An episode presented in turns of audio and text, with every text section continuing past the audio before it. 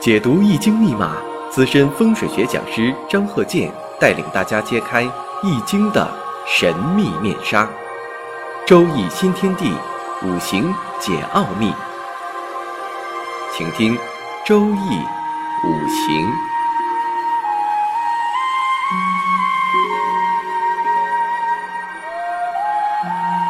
上山微电台荣誉出品。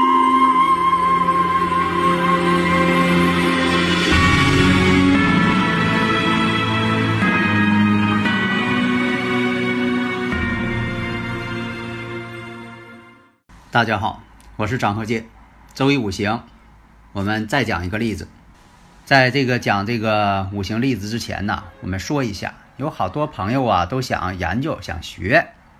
那么呢，你像说有很多的这个诀窍啊，怎么去判断？因为有的也是经验嘛，啊，从理论啊，你必须得掌握理论。那么呢，以前我讲过，你像这个六冲，刑冲合害，这个六冲。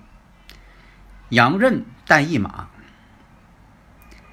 这种呢，像有这个木克土、丙丁戊己这种组合，这种组合是什么呢？对一些意外伤害，判断这个意外事件，因为什么呢？这个生日五行啊，判断这个意外事件呢。不是说的特别的说的，那一定是百分之百。它不像自然规律，你说用这个生日五行判断呢，这个人呢什么时候得病啊，身体不好啊，哎，这是有规律可循的，这也是很科学的，有规律可循的。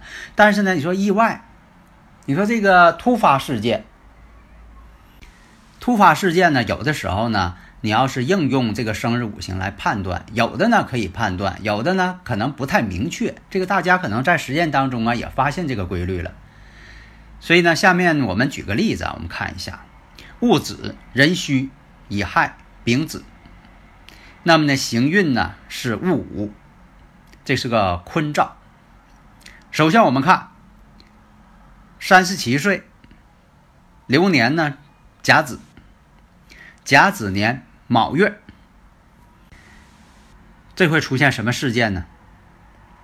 先公布答案吧。出现了交通事故。那么首先呢，我们看一下，那为什么说这种情况？甲子年卯月，那么三十七岁这个运线是什么地方呢？那就是说看大运嘛，这这样啊，还可以看日主。这个大家可能是听过，要是听我讲课，可能以前我也讲过，用日主来判断三十七岁，因为什么呢？你像这个，把这个四柱分成不同的年龄阶段，哪个阶段是少年呢？哪个阶段青年呢？哪个阶段中年呢？哪个阶段是晚年？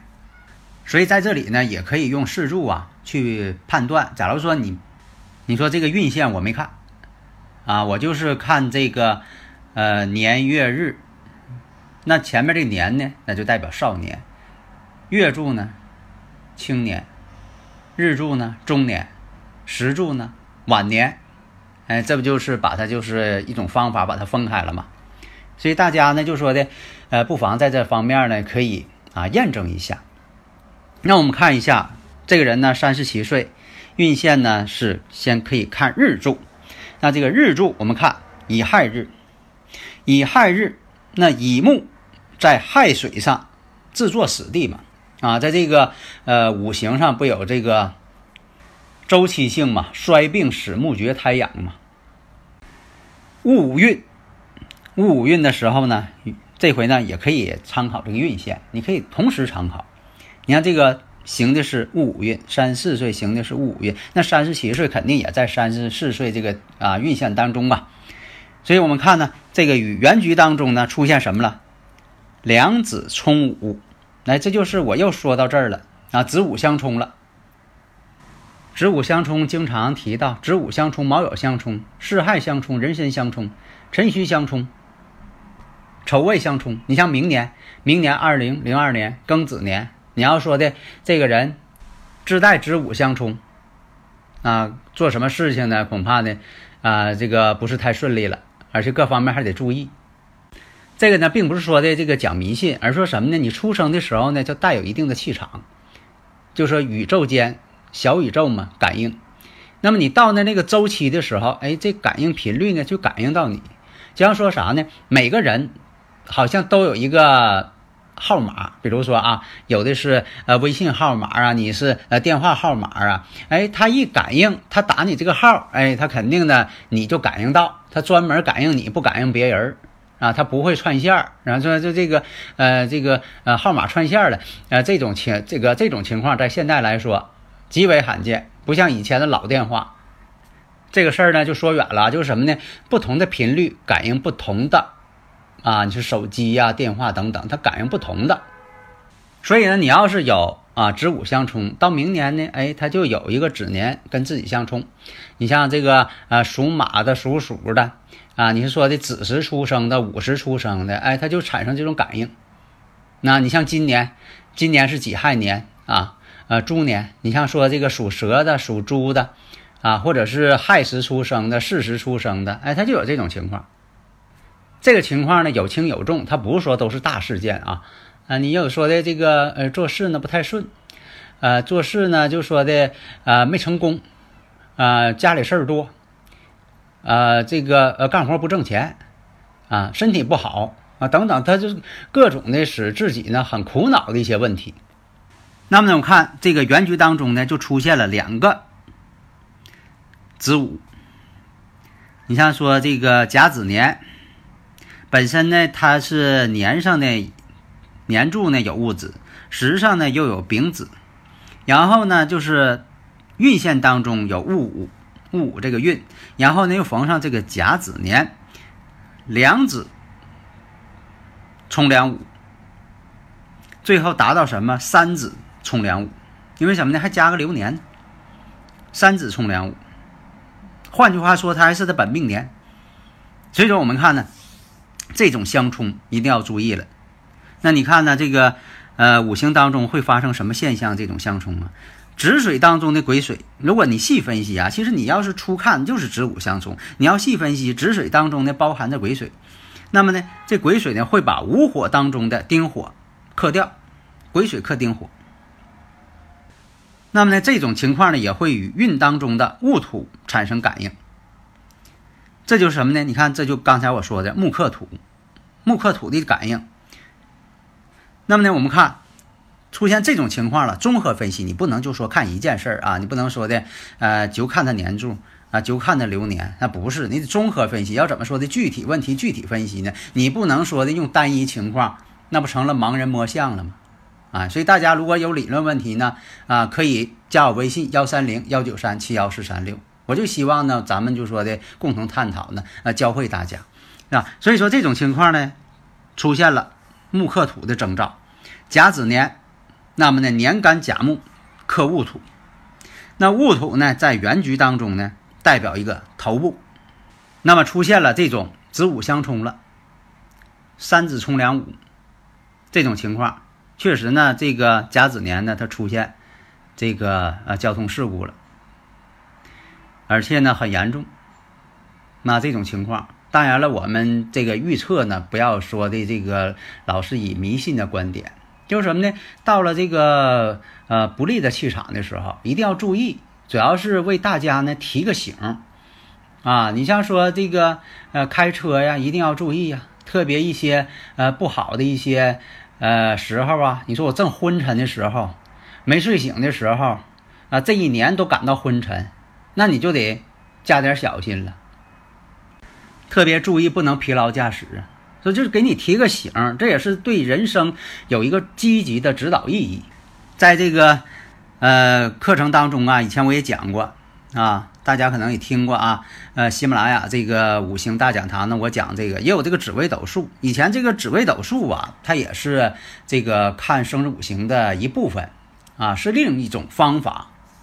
那么呢，我们看呢，就是以前紫微斗数啊，也可以看一些这个细致的东西啊。紫微斗数的这个呃，与这个啊，刚才我讲这个啊，生日五行当中，他们之间的各有优势。但是现在用的呢，这个呃，四柱啊。啊，这个呃生日五行啊非常普遍，大家都是这个都很认同。所以呢，在这个紫微斗数当中啊，你像这个住宅这个宫位那都在哪？这个是什么宫啊？你像说这个啊，夫妻宫啊，可以用作看作厨房啊，啊，紫微斗数这个宫位啊，可以代表某一个场所。但是呢，你说这个四柱五行，我们看那用什么看这个卧室啊？像这个卧室、储藏室啊，是否能用？比如说用这个呃呃偏官七煞啊，怎么去看？它代表哪个方位？印星啊，比肩劫财，食神伤官都代表什么？能不能就说的一一对应呢？啊，这样在这个呃五行当中啊，你是呃五行装修啊，你像说的我把这个装修装成一个健康的房间，当然了，你呃材料得环保，这第一点啊，这个装修之后要通风啊，散散这里边的一些一些有害气体，所以你不得放一放吗？哎，所以说呢，这个用自己的生日五行来结合房屋的坐向，那飞星来进行去布局，这是最重要的。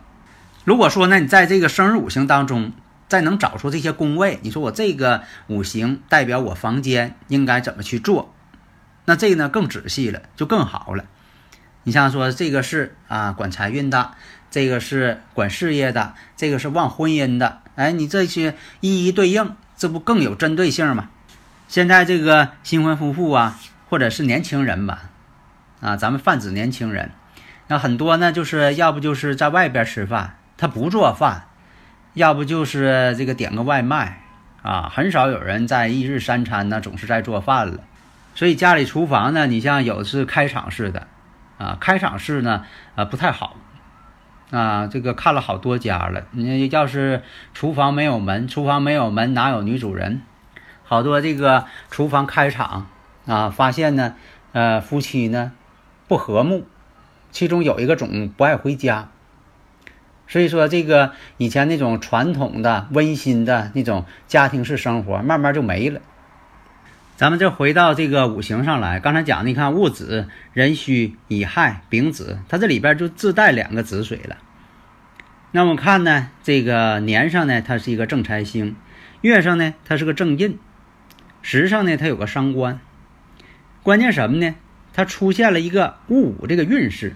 那么呢，如果说这个运戊午出现了，你就在这个十年当中，你找一下，看看有没有这个啊止水的年。这样一讲呢，大家不就说会分析了吗？好多朋友啊，就总爱问我说的这个流年啊，这个怎么去分析呀？怎么能结合呀？那本身这个生日五行是静态的。他一生他总是这样，他不变了。那这个运势跟以后的出现这些年，咱叫流年，它是动态的。因为什么呢？好与坏所反映的事物，它是用年，基本上是以年为单位去反映的。我们很少说你这十年怎么样。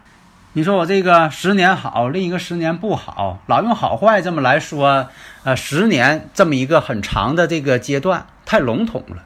就像上一堂我讲的似的，用两句话概括人生，太笼统了。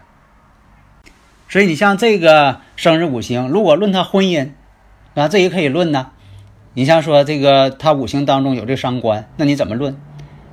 你像说的这个对他婚姻的概括，呃，哪一年的问题，你在这上边也可以，啊，一一的都能分析清楚，啊，对他这个事业分析。这个财上怎么样？你说他这个，呃，是否能挣钱呢？啊，对财运这方面啊，你也可以分析，啊，绝对不能说的用两句话来概括。